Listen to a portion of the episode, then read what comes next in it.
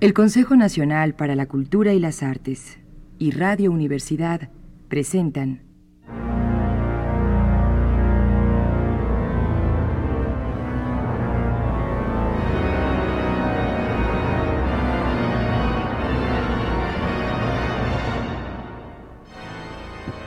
La llave del tiempo. La llave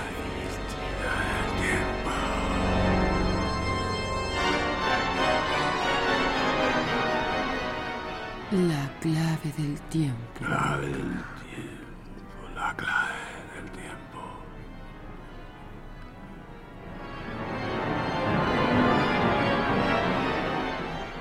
La nave del tiempo. La nave del tiempo.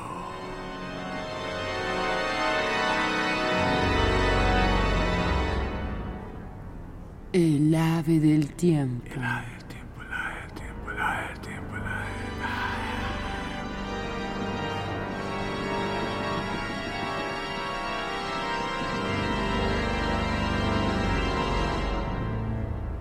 de Howard Phillips Lovecraft. La música de Eric Zine.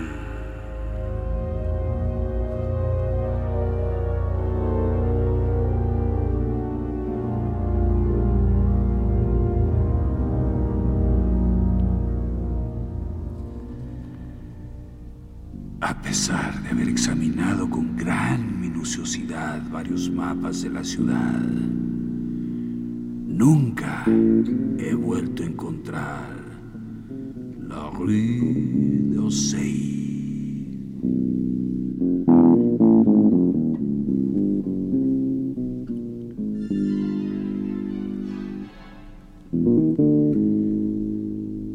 Los mapas consultados no solo han sido los modernos, pues sé que los nombres cambian.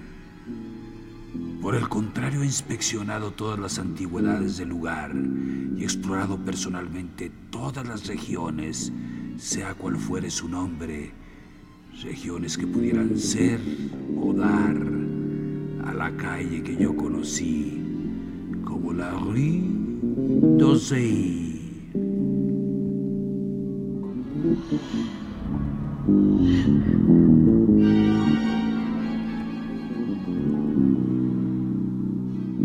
Pero a pesar de todo lo que he hecho, la cuestión es que no he logrado encontrar la casa, ni la calle, ni siquiera la localidad donde durante los últimos meses de mi pobre vida de estudiante de metafísica en la universidad oí la música de Eric Zahn.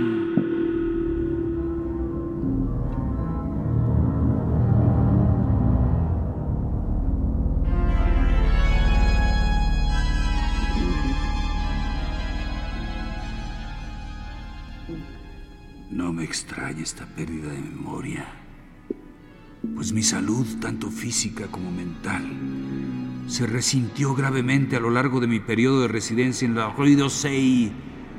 Y recuerdo que frecuenté la compañía de los pocos amigos que allí tenía. Pero el hecho de que no pueda encontrar nuevamente lugar es muy singular y extraño, pues hallaba a media hora de camino de la universidad y se distinguía por ciertas peculiaridades que difícilmente puede olvidar a alguien que haya estado ahí. Nunca he conocido a nadie que haya visto la Rue d'Orsay.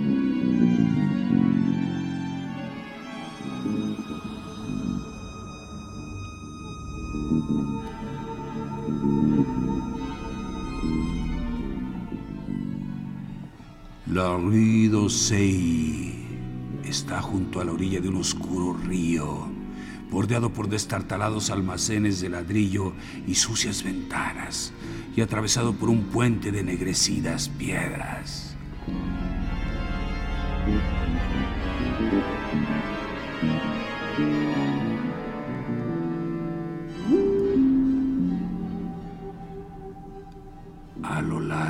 Ese río siempre imperan las sombras, como si el humo de las fábricas vecinas ocultara perpetuamente el sol.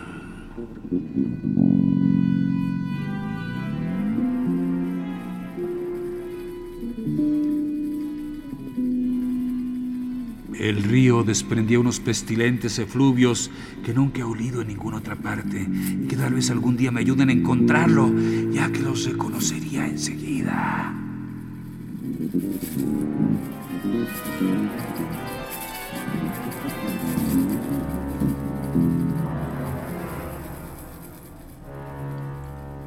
Al otro lado del puente había estrechas calles empedradas con barandillas y después se iniciaba el ascenso, al principio gradual, pero increíblemente empinado cuando se llegaba a la Rue d'Orsay.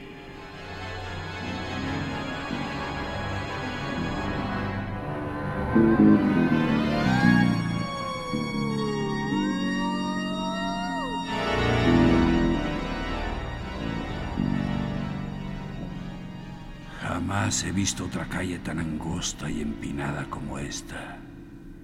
Casi parecía un precipicio, cerrada a toda clase de vehículos, consistente en varios tramos de escalones, con una alta pared cubierta de hiedra al final de ella. El pavimento era irregular.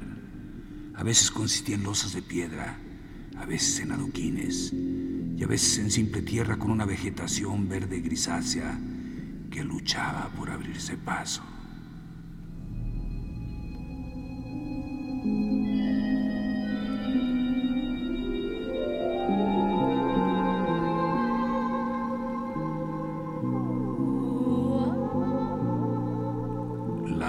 Casas eran altas, con tejado inclinado, increíblemente viejas y arqueadas hacia atrás, hacia adelante o hacia un lado. En un momento dado se veían dos casas, una enfrente de la otra, y las dos inclinadas hacia adelante, que casi se rozaban en un arco por encima de la calle y desde luego impedían el paso de la luz.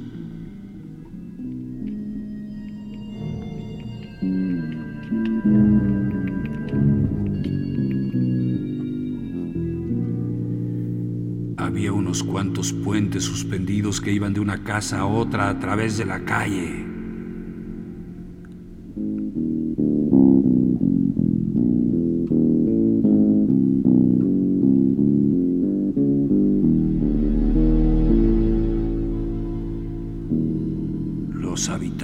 Esa calle me impresionaron particularmente.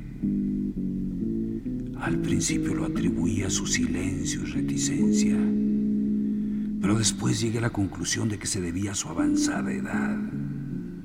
No sé cómo se me ocurrió ir a vivir en esa calle, pero no era yo mismo cuando me trasladé allí.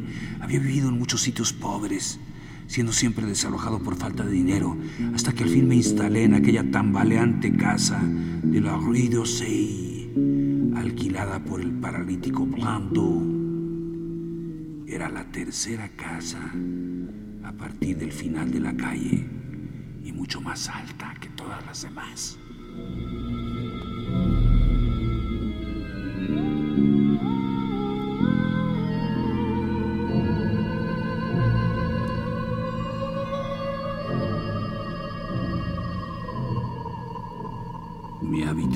Estaba en el quinto piso, la única habitación ocupada de la casa, ya que el inmueble estaba casi vacío.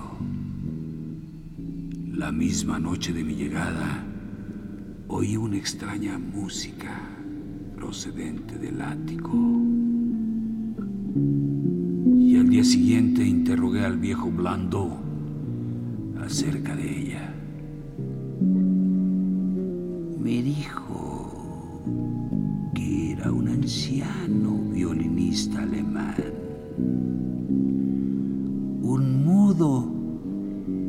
Firmaba con el nombre de Eric Zahn y que tocaba todas las noches en una orquesta de un teatro desconocido para mí. Añadiendo que la costumbre que Zan tenía de tocar después de su regreso del teatro era la razón de que hubiera escogido esa habitación aislada del desván, cuya única ventana era el solo punto de la calle desde el cual se dominaba el panorama que había al otro lado de la pared final.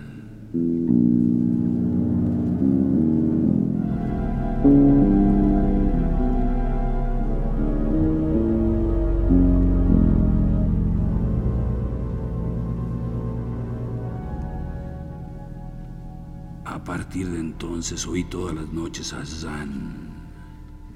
Y aunque me impedía dormir, su extraña música me cautivó.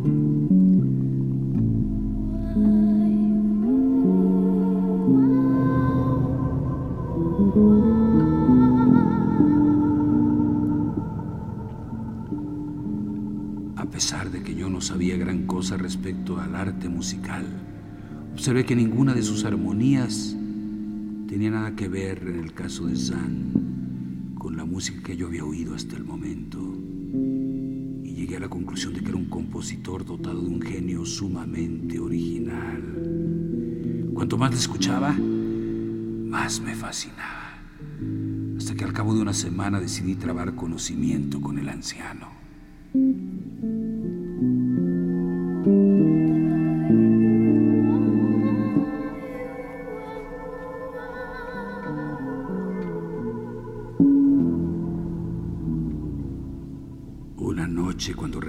Trabajar, intercepté a Zan en el rellano y le dije que me gustaría conocerle y estar con él mientras tocaba. Era una persona baja, delgada y encorvada, con trajes raídos, ojos azules, rostro grotesco como el de un sátiro y casi calvo. Al oír mis primeras palabras dio la impresión de enfadarse y asustarse al mismo tiempo. Sin embargo, mi evidente afabilidad terminó por convencerle y me hizo una seña para que le siguiera por las oscuras y crujientes escaleras que conducían a la guardilla.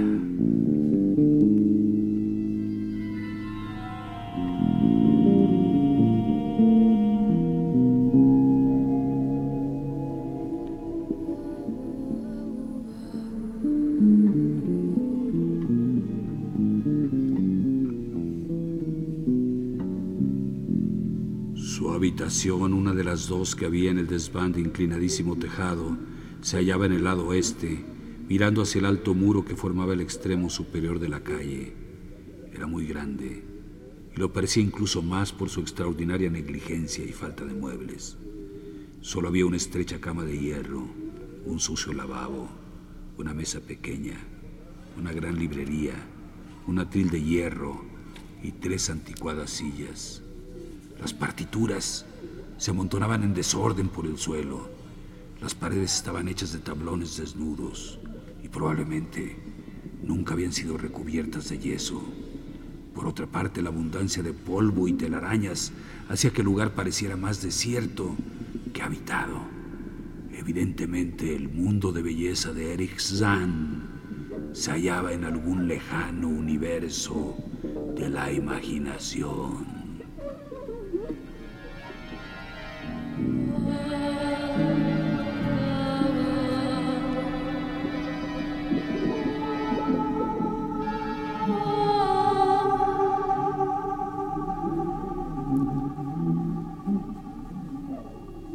Señalarme una silla, el mudo cerró la puerta. Corrió el gran cerrojo de madera y encendió una vela para sumar a la que llevaba consigo. Después extrajo el violín del estuche deteriorado por el tiempo y cogiéndolo, se sentó en la silla menos incómoda. No utilizó el atril, sino que sin preguntarme lo que quería oír y tocando de memoria, me cautivó más de una hora con melodías que yo no había escuchado jamás. Melodías que debían de nacer de su propia inspiración.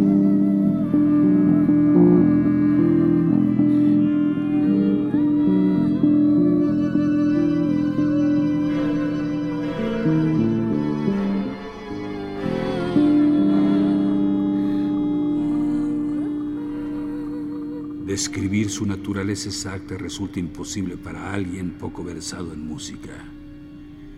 Eran una especie de fuga, con pasajes repetitivos de las más cautivadoras características. Pero para mí fueron notables por la ausencia de las extrañas notas que había oído desde mi habitación en otras ocasiones.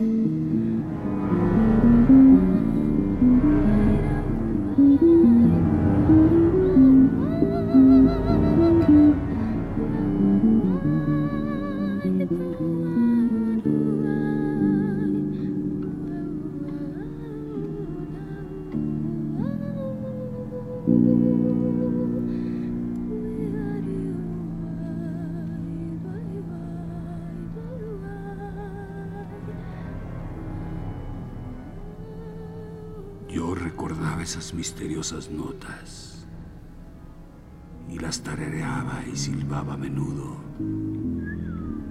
Así que cuando el artista dejó finalmente su arco, le pedí que interpretara algunas para mí.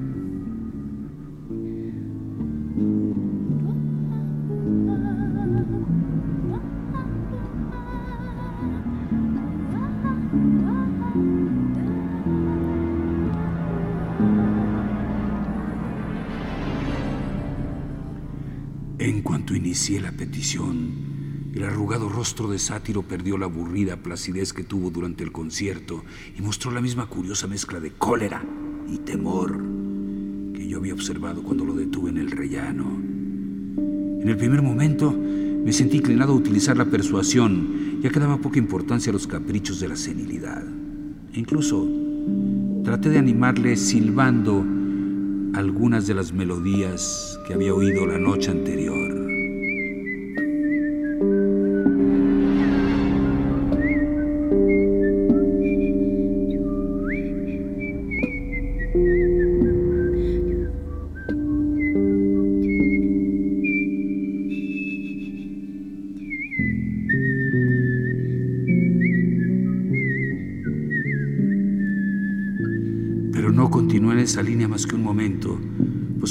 Budo reconoció las notas que yo silbaba, su rostro se contrajo súbitamente con una expresión imposible de analizar y su larga, fría y huesuda mano hizo señas de que me callara y finalizase la tosca imitación.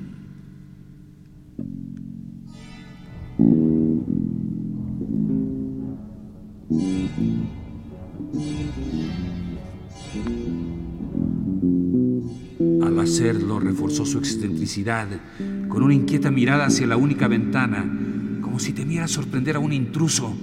Una mirada doblemente absurda si se tiene en cuenta que la buhardilla estaba muy por encima de todos los tejados vecinos y esta ventana era el único punto de la empinada calle desde donde, tal como me había dicho el portero, se veía el otro lado de la pared que ponía fin a la misma.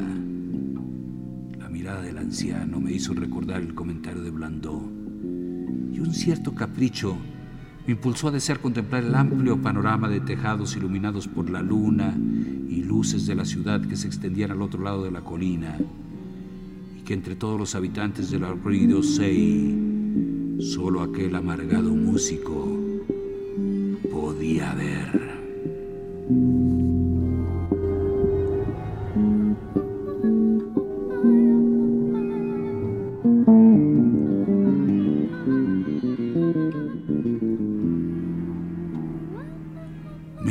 La ventana y habría descorrido las apestosas cortinas si el inquilino mudo, con una cólera atemorizada incluso mayor que antes, no se hubiera lanzado sobre mí. Esta vez me señaló la puerta con un movimiento de cabeza y trató nerviosamente de arrastrarme hacia ella con ambas manos. Ya muy disgustado con mi anfitrión, le ordené que me soltara y le dije que me iría enseguida. Él aflojó la presión y al observar mi enfado, su cólera pareció desvanecerse. Volvió a apretar los dedos en torno a mi brazo, pero esta vez de un modo afable, obligándome a sentarme nuevamente. Después, con actitud nostálgica, Se acercó a la mesa y escribió muchas palabras con un lápiz en el complicado francés de un extranjero. La nota que finalmente me entregó era una súplica de tolerancia y perdón.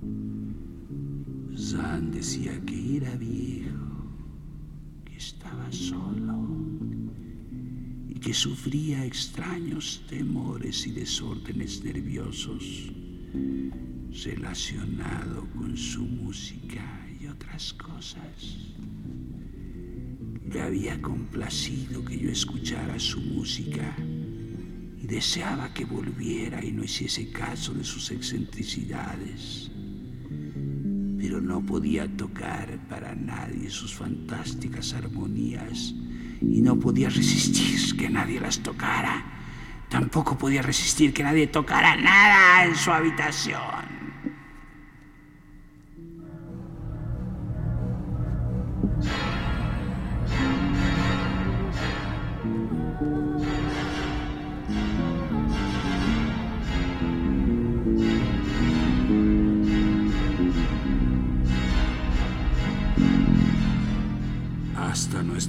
En el rellano nos enteró de que yo le oía tocar desde mi habitación. Y ahora me preguntaba si no podría lograr que Blandó me trasladara a una habitación inferior desde donde no pudiera oírle por la noche. Decía que yo pagaría la diferencia que él pagaría.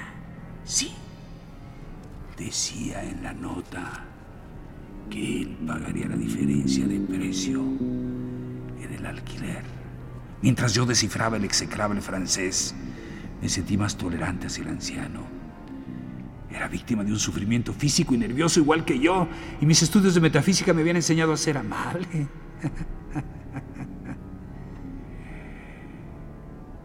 En medio del silencio reinante, se oyó un ligero ruido junto a la ventana. El postigo debió crujir a impulsos del viento nocturno. Y por alguna razón yo me sobresalté casi tan violentamente como Eric San. Así que cuando terminé de leer, estreché la mano de mi anfitrión y me fui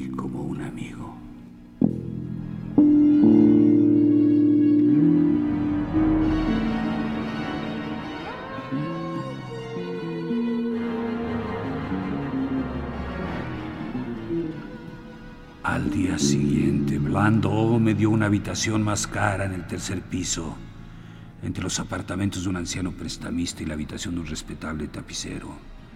En el cuarto piso no había nadie. No transcurrió mucho tiempo antes de que descubriera que el deseo de compañía mostrado por Zan no era tan grande como había parecido mientras me persuadía a trasladarme a otro piso. No me pidió que renovara mi visita y cuando lo hice me dio la impresión de estar inquieto y tocar con desgano. Esto fue una noche. De día dormía y no admitía a nadie. Mi afecto hacia él no se acrecentó, a pesar de que la habitación de la buhardilla y la fantástica música parecieran ejercer un extraño hechizo sobre mí. Tenía el curioso deseo de mirar por aquella ventana para ver el otro lado del muro y la invisible ladera de relucientes tejados y agujas que allí había. Una vez subí al desván durante las horas de teatro cuando Zan no estaba, pero la puerta se hallaba cerrada con llave. Lo que sí conseguí fue oír la música nocturna del anciano mudo. Al principio iba de puntillas hasta el quinto piso, pero después tuve la valentía de subir el último tramo de crujientes escalones hasta la inclinada guardilla, allí en el estracho rellano, junto a la puerta cerrada y ojo de la cerradura tapado. Acostumbraba oír unos sonidos que me llenaban de un indefinible temor, el temor de vagas maravillas y grandes misterios.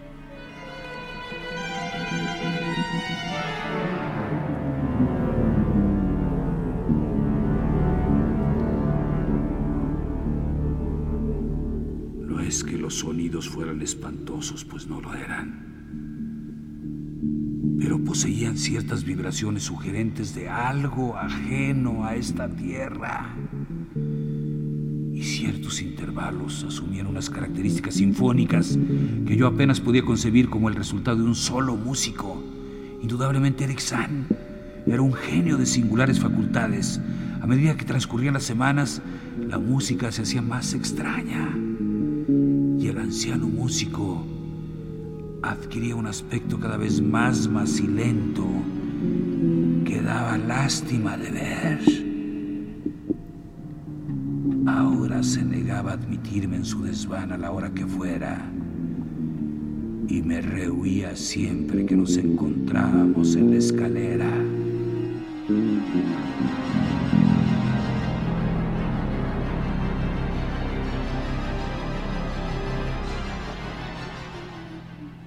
Entonces, una noche en que yo le escuchaba a través de la puerta, oí que el estridente violín se hundía en un caótico torbellino de sonidos, un desenfreno que me habría inducido a dudar de mi sano juicio ya tambaleante si no me hubiera llegado una espantosa prueba de que el horror era real a través de aquella puerta cerrada, el horrible e inarticulado grito que solo un mudo puede emitir y que únicamente se eleva en momentos de la más terrible angustia o temor.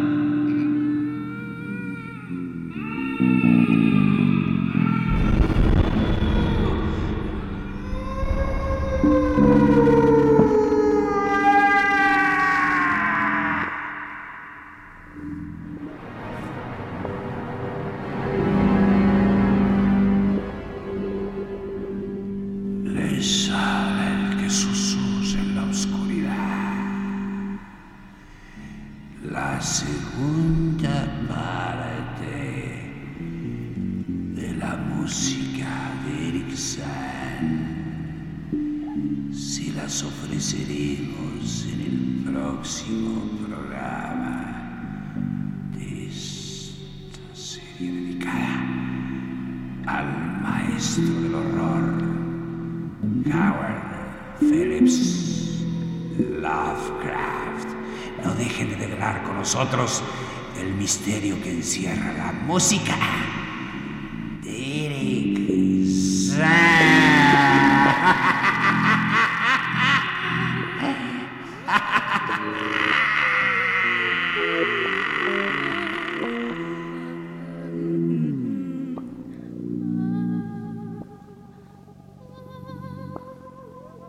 El Consejo Nacional para la Cultura y las Artes y Radio Universidad presentaron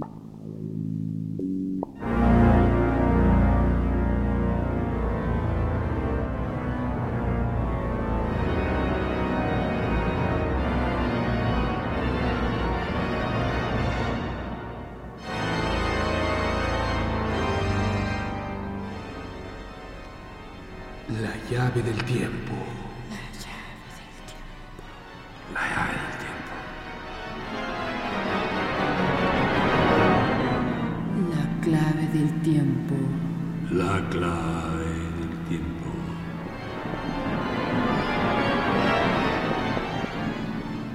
La nave del tiempo.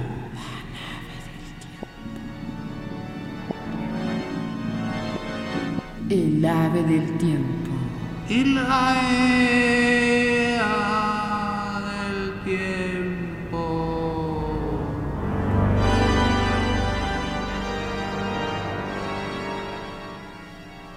Narración, producción y dirección. Juan López Moctezuma. Cantando Sol Herrera. Musicalización, Roberto Aimes. Realización técnica, Carlos Montaño. Locutora, Patricia Illares. Locutor, Homero Bazán Longi.